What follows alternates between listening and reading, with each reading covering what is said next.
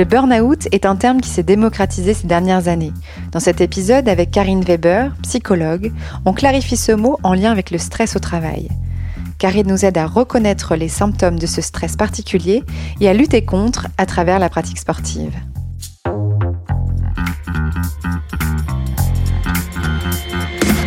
Vous avez une question? On a la réponse. Vous écoutez Conseil Sport, le podcast Bien-être, Santé, Nutrition de Decathlon.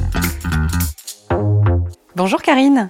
Bonjour Céciliane. Comment vas-tu? Bah écoute, je vais très bien. Super. Alors euh, aujourd'hui, je voulais aborder avec toi le syndrome lié au stress au travail. Mhm. Je parle de syndrome parce qu'en fait, j'ai découvert que l'OMS, l'Organisation mondiale de la santé, euh, n'a pas défini le burn-out comme une maladie, mais plutôt d'un syndrome. Donc tu vas pouvoir nous en dire un peu plus peut-être là-dessus. Euh, ce qu'on va voir dans cet épisode, c'est surtout comment le sport peut accompagner dans euh, un burn-out, voire même l'éviter. Mhm. Alors dis-moi, le burn-out, qu'est-ce que c'est? C'est une forme de dépression? Alors le burn-out, c'est un épuisement professionnel. C'est-à-dire, c'est une usure physique et morale. La personne est complètement vide. euh, à l'intérieur. Euh, C'était Muriel Robin qui comparait ça à une maison en disant bah, la maison à l'extérieur elle est belle, mais dedans elle est vide. Il n'y a pas de décoration, il n'y a plus rien. Et donc le burn-out, c'est vraiment euh, tous ces symptômes d'épuisement avec une grosse fatigue, de- des insomnies, une baisse de la concentration. Il y a vraiment cette usure. euh, moi, le mot que j'utilise souvent, c'est cette usure. Ça vient pas du jour au lendemain, mais c'est vraiment un travail de sape. Et pour te répondre à la différence avec la dépression, la dépression, c'est euh, effectivement une maladie. Et quand on est des- dans la dépression, on est dans la dépression tout le temps. C'est-à-dire que je sois au travail ou en vacances, mon état dépressif est là. Par contre, quand on se retrouve dans un épuisement euh, professionnel, c'est un état qu'on retrouve au moment euh, du travail. Et si je sors la personne de son environnement euh, problématique, entre guillemets, ce problème d'usure et de fatigue, quand je la sors de l'environnement, ben, on se rend compte que elle va mieux. Donc, c'est pas une maladie en soi. Par contre, on sait aussi que ce stress chronique, tout cet état, peut conduire à une dépression. Et c'est là où il faut Mm. une vraie vigilance par rapport à ça. Tu as parlé de quelques signes avant-coureurs. Mhm. Euh, Est-ce que tu peux nous en dire plus Euh, Comment on peut repérer peut-être qu'on est en train de basculer vers un burn-out? Sur le plan physique, très souvent, c'est le sommeil. Comme disait euh, le psychiatre Phil Stutz, la force vitale, elle se décline sur, sur la capacité de sommeil. Tout changement de comportement peut être un indicateur d'un état d'épuisement. Si je commence à ne plus dormir euh, le soir, euh, si je commence à faire des cauchemars, euh, si je ne réussis plus à manger, c'est tous ces signes à un moment donné qui changent. C'est le changement qui peut nous amener à- se dire Petite mince, alarme. Hmm. je dormais bien, je dors moins bien. Je rumine toute la nuit ou je me réveille en pensant au travail. Je rêve Mhm. du travail. C'est tous ces signes qui vont nous donner une alerte avec. c'est la notion de se sentir bien au travail. Donc euh, quelque part, euh, Oui, c'est la boule au ventre quand tu passes la porte. euh, c'est ça. Généralement, euh, il y a ces signes dès le matin ou des, des gens qui vont se mettre à pleurer dans la voiture sans comprendre pourquoi. Mm. C'est vraiment des, des indicateurs euh, euh, physiologiques très forts qu'il faut prendre en compte. T'en croises beaucoup dans ton cabinet des personnes. euh, Alors malheureusement, énormément. Je suis installée depuis euh, 2008. Je me rends compte qu'effectivement, il y en a de plus en plus. Il y en a de plus en plus. Donc c'est un vrai problème aujourd'hui euh, et quelque chose où il va falloir, euh, bien sûr, euh, prendre en compte. Alors, j'ai lu qu'il y avait une majorité de, de femmes, mais aujourd'hui, c'est compliqué d'avoir des chiffres. J'ai quand même l'impression, tu me confirmes? Oui, c'est difficile. C'est vrai que moi, j'ai un public plus féminin, donc c'est vrai que moi, dans mon exercice, je Mhm. rencontre plus de femmes, euh, mais euh, il m'est arrivé de, de rencontrer des hommes. J'ai envie de dire que ce qui va euh, définir quelqu'un qui rencontre un burn-out, je donne souvent cette phrase qui est que tous les gens consciencieux ne font pas de burn-out, mais tous ceux qui font un burn-out sont des personnes consciencieuses. Donc, Donc, ça, le profil de- du burn-out, Ah ouais. des personnes qui euh, malheureusement rencontrent ce phénomène. Sur le plan clinique, je Mm. me rends compte que les gens qui vont être concernés par le burn-out sont des gens très consciencieux, d'accord, qui, qui, qui n'ont pratiquement jamais été en, en arrêt maladie, qui vont travailler avec 39 de fièvre, qui sont, à, voilà, qui sont dans une conscience euh, très très forte, avec une valeur travail très forte aussi, presque Ouais. une valeur identitaire. Oui. Et c'est pour ça que ça devient fracassant quand ça se passe pas bien. Et puis je me rends compte que sur le plan clinique, il y a deux euh, raisons différentes que j'ai pas forcément en même temps, mais qui s'ajoutent à la conscience. C'est soit ces personnes sont dans un management qui n'est pas adapté, soit ce sont des gens qui se retrouvent dans une nouvelle fonction avec une activité qu'ils ne maîtrisent pas. Hmm. Et le fait d'être euh, en difficulté de maîtrise, ils ont l'impression de ne pas bien faire leur travail. Et donc dans ces deux cas-là, la conscience toujours présente, euh, ça va donner vraiment des euh, ça met une un travail de pression, sape. une Ouais, pression Bien d'enfer et C'est une On pression qui, que, que la personne se met déjà elle-même dans un environnement qui n'est pas, qui est pas adapté, justement. Ouais. Mm. Euh, comment le sport peut aider à surmonter ce passage de burn-out? Parce que je parle d'un passage, euh, tu peux me dire, hein, ça, ça se trouve, c'est super long en fait. Hein. Je j'ai aucune notion de temporalité sur le burn-out. Au- au niveau du temps, généralement, moi, les personnes que je rencontre avec des signes de burn-out arrivent dans mon cabinet. Le travail de SAP a commencé il y a environ un an et demi, deux ans. D'accord. Donc le début, euh, en fait, c'est très insidieux un burn-out. C'est un peu comme si je prenais une grenouille, que je la mets dans un chaudron euh, d'eau bouillante. Elle va voir la menace, elle va sortir tout de suite. C'est-à-dire, Ouais, tu commences ton emploi, tu te rends compte que euh, le management ou qu'en tout cas les conditions sont pas là. Si on te le dit tout de suite le premier jour, tu refuses le boulot. Ouais. Et donc tu risques rien. Par contre, souvent, il va y avoir une phase de séduction. C'est un peu la grenouille qui rentre dans la marmite d'eau froide. Elle voit pas la menace, on lui vend du rêve, elle commence l'activité, elle se retrouve débordée, elle en fait de plus en plus, elle a une charge de travail qui augmente énormément, et puis elle se rend pas compte, mais petit à petit, la marmite, elle prend de plus en plus de, de coups de chaud, et euh, elle devient tiède, mais ils restent dedans parce qu'ils sont consciencieux, elle devient un petit peu bouillante, et à un moment donné, ils sont ébouillantés. Et souvent, ceux qui rencontrent le burn-out, je me rends compte qu'ils ils sont pas capables de l'arrêter par eux-mêmes. C'est soit un acné facial qui les empêche d'aller bosser, soit c'est une attaque de panique qui les amène aux urgences. Et donc, au moment de la rupture, c'est des moments où ils sont déjà complètement cuits.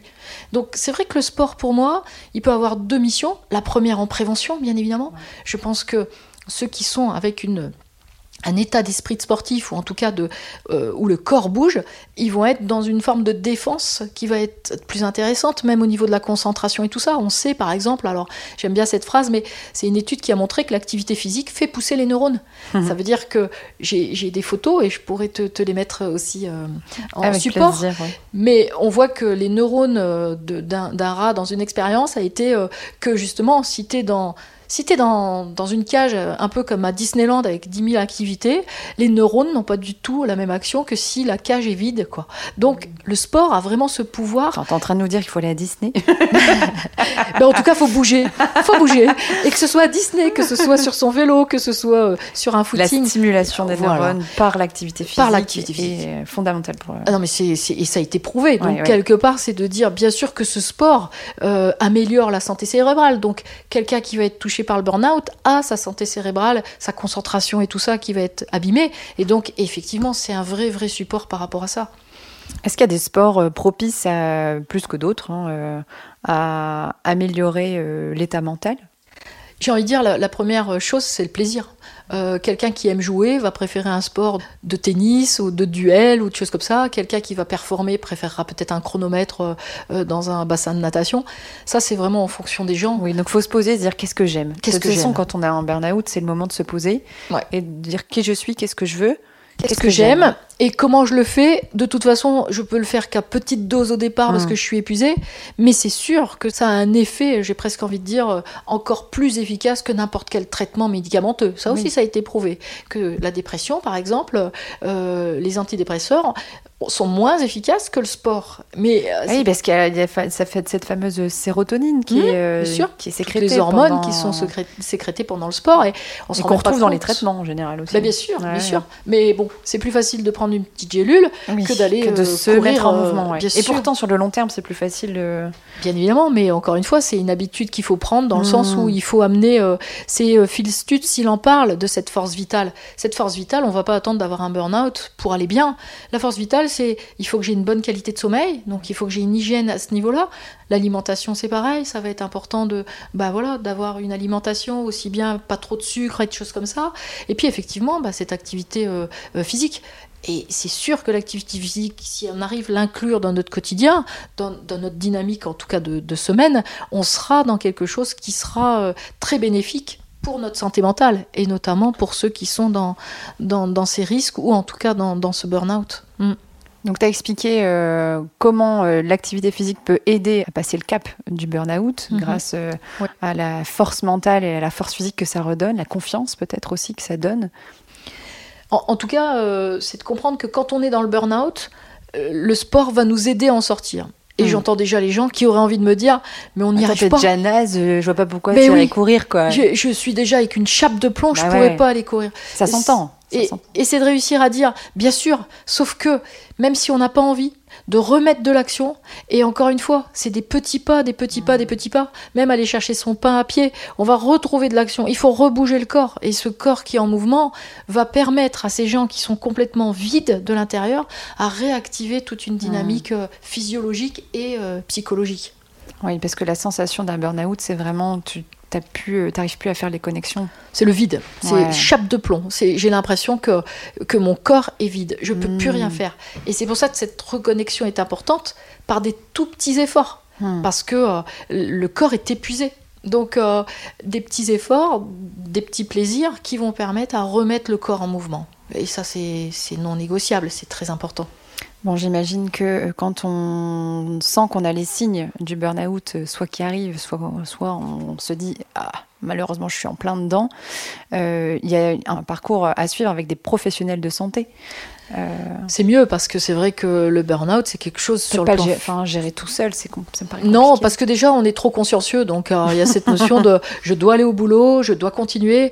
Ma première difficulté avec des gens qui rencontrent un burn-out, c'est de leur faire comprendre qu'à un moment donné, euh, c'est pas un problème d'aptitude. Ils sont aptes, ils sont consciencieux, ils sont compétents. Mais ils sont pas adaptés à ce style de management ou ils sont pas adaptés à, à ce style d'environnement. Il faut qu'ils sortent de là. Mais sortir, des fois, ça peut être perçu comme un échec. Oui. C'est là où le sport aussi va aider, parce que dans la notion de- de- d'un état d'esprit, t'as pas un sportif qui n'a jamais perdu un match. Et donc, quelque part, c'est aussi de dire, non, non, non, c'est un match, là, mais ça remet pas en cause euh, votre compétence. C'est juste, à un moment donné, il faut lâcher le terrain, là, parce qu'il n'est pas, il est pas adapté. Et, et là, c'est aussi de faire ces parallèles avec euh, cette notion du sport, qui est de dire, euh, voilà, ce burn-out, par moment, il faut accepter de sortir de cet environnement pour des gens consciencieux, c'est très compliqué. Donc, euh, c'est dans ce sens-là, bien sûr. Euh, quelle est la démarche, si tu pouvais conseiller là maintenant euh, les personnes qui se sentent concernées, quelle est la démarche à suivre? Je vais voir mon médecin, je vais voir un psy, je vais voir une sophrologue. Donc, c'est vrai que se faire accompagner, c'est important. Plutôt un psychologue, dans le sens où effectivement, on va changer les schémas de pensée Oui. et on va libérer un peu cette notion de, de conscience. C'est génial d'être consciencieux. Trop, c'est Oui. comme tout, hein, l'excès euh, euh, n'est jamais très très euh, bénéfique. Et si jamais vous ne savez pas vers quel psychologue vous tournez parce que vous ne l'avez jamais fait, n'hésitez pas à demander à votre médecin traitant qui a certainement dans son carnet d'adresses des psychologues à vous conseiller, même des fois spécialistes du burn-out. Oui, il y a des spécialistes du burn-out. Il y a sur... ouais, il y a aussi euh, tous ces psychologues qui sont plus orientés euh, thérapie cognitive Oui, comportementale. voilà, c'est pour changer effectivement et les comportements, et les schémas de pensée, et les émotions. Cette triangulaire émotion, comportement, euh, pensée permet euh, généralement de retrouver une dynamique euh, avec des croyances et, et des comportements plus rationnels. Hmm. C'est dans le sens là où on va pouvoir sortir de, de ces schémas un peu négatifs. Allez, on va, on va partir sur du positif. Mhm. Euh, Qu'est-ce que tu pourrais nous dire de super positif là pour clore cet épisode? Si je prends les émotions, je dirais que il y a des émotions négatives, en tout cas qui vont abîmer notre système euh, euh, physiologique. La colère, la peur, la tristesse, la culpabilité, toutes ces émotions-là nous abîment. Et de l'autre côté, on a des émotions bah, qui nous portent, qui nous amènent physiologiquement des effets bénéfiques. La joie, l'amour. Et on se rend compte que la joie et l'apaisement sont les émotions qui sont les plus importantes. Je peux pas imaginer à un moment donné que de bouger son corps ou de faire du sport ne puisse pas amener de la joie. Ça veut dire que ceux qui n'y vont pas ne se sont pas rendus compte du bénéfice parce qu'ils sont Hmm. peut-être allés dans des sports qui leur correspondaient pas, peut-être parce qu'ils ont fait voilà du sport à l'école avec un prof qui leur criait dessus. Mais si on découvre le fait de bouger son corps, à un moment donné, ça amène du plaisir et de la joie. Donc on propose à tout le monde de faire un body check là maintenant pour Ouais. sentir la joie de bouger. Voilà, voilà, c'est exactement ça. positif, J'adore. Merci Karine. Merci à bientôt. Céciliane, à bientôt.